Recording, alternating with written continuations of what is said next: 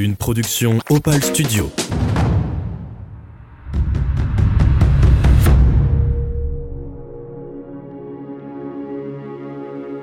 On marche, on marche en regardant nos pieds.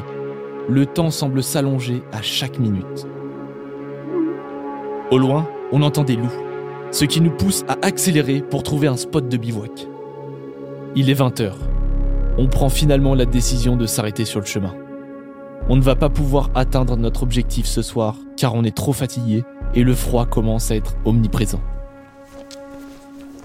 Quel soulagement de poser son sac après 11 heures de marche et 38 km parcourus.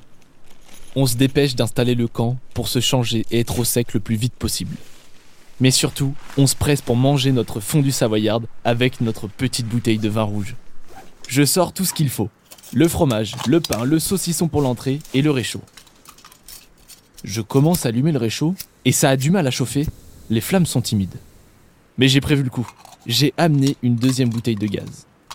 Je commence à changer la bouteille et là je loupe l'amorçage. Et la bouteille ne percute pas. J'insiste, Paul essaie avec moi de changer la bouteille, mais rien n'y fait, on n'arrive pas à mettre le gaz. Tant pis, on va devoir manger froid notre fondue savoyarde. Je dois vous avouer, à ce moment-là, je suis à bout. La fondue, c'était ce que j'attendais le plus, et c'est ce qui me faisait tenir. Mais Paul relativise, me réconforte et il me prépare un sandwich au fromage pour me redonner le sourire. Finalement, cette fondue revisitée passe très bien et le vin rouge avec. On mange tout ça en quelques minutes avant de s'installer chaudement dans nos duvets. La nuit s'annonce assez froide. Les prévisions affichent moins 5 degrés, c'est une première pour nous. On pense avoir fait une bonne moitié de la traversée. Mais demain, il reste encore beaucoup de chemin à parcourir. On va devoir partir de bonne heure pour essayer d'avoir notre train demain soir à Grenoble.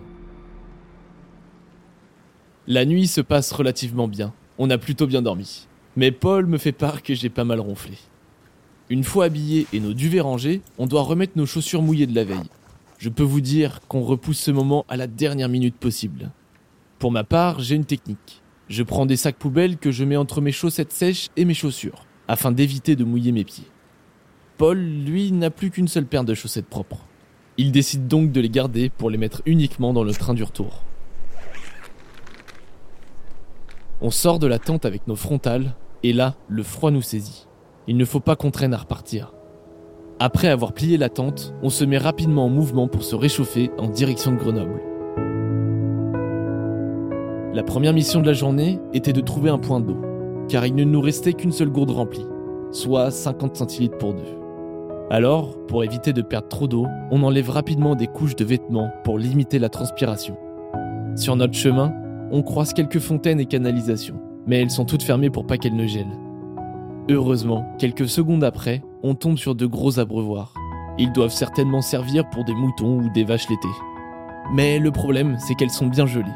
Je prends donc une pierre et je la jette à plusieurs reprises contre la glace, pour la briser afin de pouvoir remplir nos gourdes.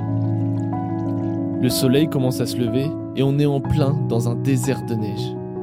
C'est d'une beauté irréelle, mais les traces se font encore une fois de plus en plus rares. Et on avance encore très lentement, on marche à moins de 2 km heure. Là, je commence à douter sérieusement qu'on puisse arriver à temps à Grenoble. Mais je ne fais pas part de mes doutes à Paul et on continue d'avancer. La grosse montée du jour nous emmène à 1750 mètres d'altitude. Et déjà, l'ascension est compliquée. À chaque pas, nos mollets sont recouverts de neige et ça nous demande énormément d'énergie. Mais après un gros effort physique et mental, on arrive en haut de cette première difficulté. Et là, les sourires reviennent sur nos visages. On est subjugué par le point de vue. On voit au loin toute la chaîne de montagnes de Beldon et on peut observer en contrebas la vallée menant à Grenoble. Pris par l'émotion et pensant avoir fait le plus dur, j'envoie une vidéo à ma mère à qui je n'avais pas parlé de l'aventure. Regarde maman, je t'ai pas donné trop de détails pour pas que tu t'inquiètes. Mais on est au sommet de la montagne. On est parti hier de Chambéry, puis là on va bientôt arriver à Grenoble. Donc voilà, je voulais pas te donner trop de détails pour pas que tu t'inquiètes, mais tout s'est bien passé. On a dormi sous moins 5, on n'a même pas eu froid. On s'en prend plein la vue. Mais pour la suite, il va falloir qu'on s'accroche. Car on est loin, mais très loin d'avoir fait le plus dur.